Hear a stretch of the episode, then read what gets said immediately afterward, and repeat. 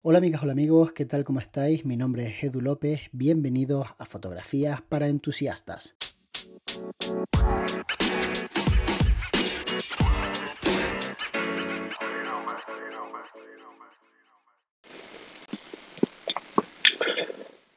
Hola Edu, ¿qué tal? ¿Cómo estás? Saludos desde Mallorca otra vez.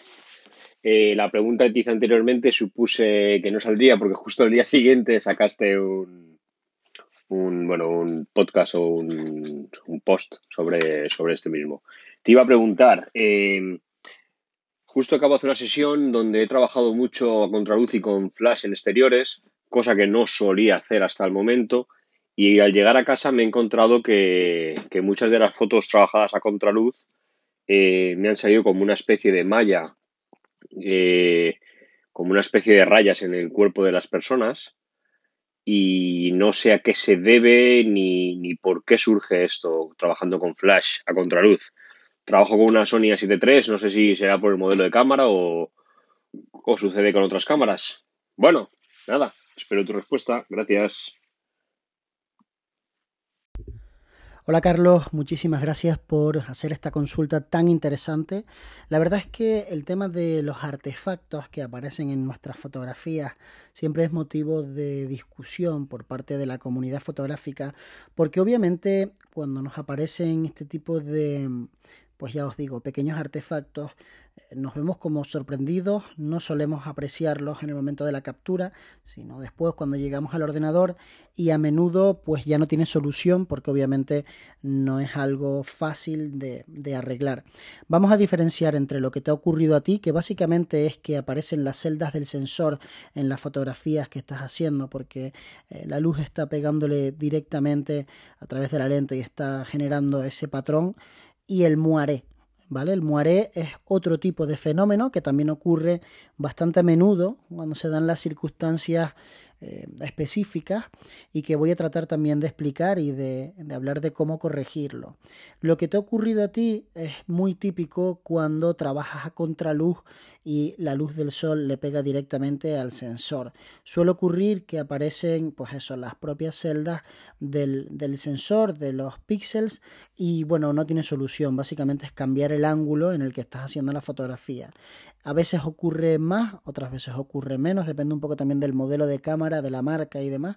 A mí me ocurría eh, con Nikon cuando tenía la Nikon D800, también me ocurre con el teléfono móvil, muchas ocasiones que vas a hacer una fotografía contra luz y aparecen algunos flare, aparecen algunos eh, pequeños defectos y es pues básicamente eso, ¿no? que está forzando una situación que no es la situación para la que está diseñada la máquina.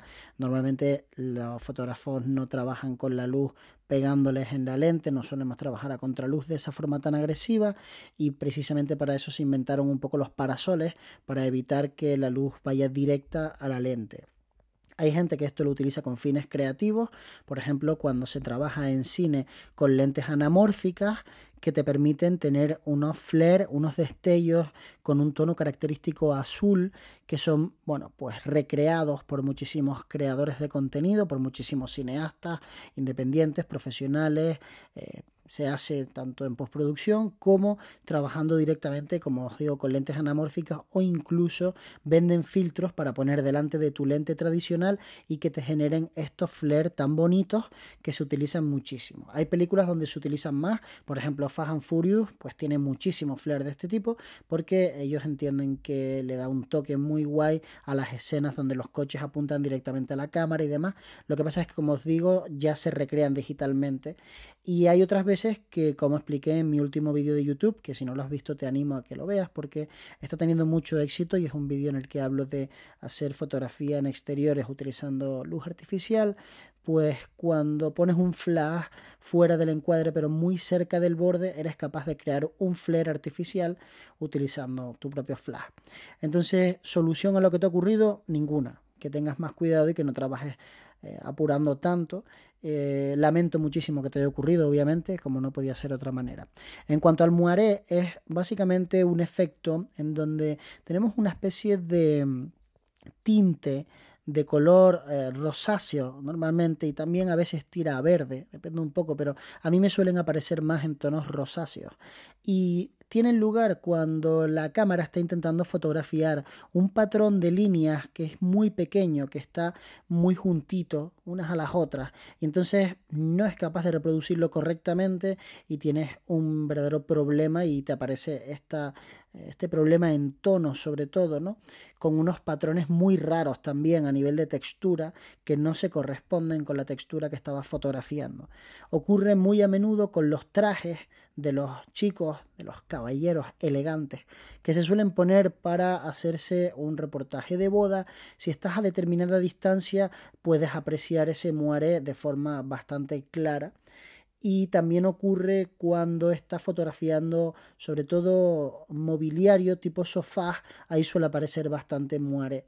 De hecho, cuando vas a una televisión y llegas a la típica entrevista que te van a hacer, si te ven algún tipo de ropa que puede tener eh, o dar problemas de este tipo, enseguida intentan corregirlo antes de ponerse a grabarlo porque saben que van a tener problemas y es bastante incómodo porque aprecias como un patrón bastante extraño. Afortunadamente tanto Lightroom como Capture One permiten corregir este efecto en mayor o menor medida. Yo normalmente, como me suele aparecer en trajes de color gris, lo que hago es desaturar la zona, pero en alguna ocasión no me he dado cuenta y cuando he mandado a imprimir el álbum de los novios, he apreciado el moiré de forma clarísima en el papel tanto en la textura que es muy rara como en el color que de repente el chico pues tiene un trozo de la manga teñida de, de fucsia. ¿no? es muy fuerte, es más tirando a un rosa, como si fuera una especie de problema de óptico de la lente, pero que es muy desagradable y con el que definitivamente hay que tener pues muchísimo cuidado. En fotografía hay muchas cosas que uno aprende a base de error y a base de darte cuenta cuando ya no tienen solución. Afortunadamente nuestros clientes no están tan pendientes ni del moiré, ni de las distorsiones ópticas de nuestras lentes, ni de las aberraciones cromáticas, y menos mal, porque si, si no, nadie podría trabajar con lentes eh, pues que no fueran tan caras como las lentes tope gama. Muchas veces el análisis de una lente premium, de una lente como por ejemplo el 35 mm 1.4 de Nikon Canon Sony o el 85 1.4 o 1.2 no suele estar en base a todas estas aberraciones y todos estos problemas, sino en base a el desenfoque que generan. Y ese es un análisis obviamente pues bastante superficial, porque cuando uno compra una lente de estas características, también está comprando que no tienen tanto viñeteo, que tienen una nitidez del centro a la esquina pues premium, que no tienen problemas con el tema de de, la, de los problemas ópticos de los que estábamos hablando. En definitiva, estás comprando algo que tiene mucha más calidad que ese eh, lente 50 milímetros 1.8 que vale 130 euros y que obviamente la gente dice, sí, es que da un bokeh muy bonito. Sí, claro, cualquier eh, lente que abra tanto el diafragma da un bokeh muy bonito, pero obviamente no tiene ese tipo de cristales internos que evitan determinadas aberraciones y por tanto si miras en las zonas de contraste, por ejemplo en una barandilla metálica, eh, las aberraciones son como líneas pero enormes de color verde y, fucsia que puedes corregir en postproducción, pero que desde, bueno, desde luego no parece la mejor de las opciones para trabajar profesionalmente. Por esa razón siempre recomiendo que trabajéis con lentes pues de la mayor calidad que vuestro bolsillo pueda comprar. Si eso significa tener menos lentes, pues tenemos menos lentes, pero al final es más importante tener pocas lentes, pero de mucha calidad, que tener una maleta llena de lentes y que ninguna me dé la calidad suficiente. Y parece que no, pero se nota, se nota incluso en el color, se nota en la textura, se nota en la nitidez. Hace poco utilizaba un objetivo de Fuji que la verdad es que pensé que tenía muy buena pinta que es el, que te suele venir con los kits, que abre de 2.8 f4, y estábamos haciendo unas fotografías y me parecía que, que, no había por dónde cogerlo. El color era horrible, la nitidez, todo, ¿no? Y después pones cualquiera de mis lentes, que son todas las lentes fijas o las lentes de máxima calidad, y dices, qué bien te quedan las fotos. Claro, es que estás utilizando buen material y obviamente que no todo es el material, pero hay que reconocer que cuando trabajamos con buen material, todo es un poquitito más fácil.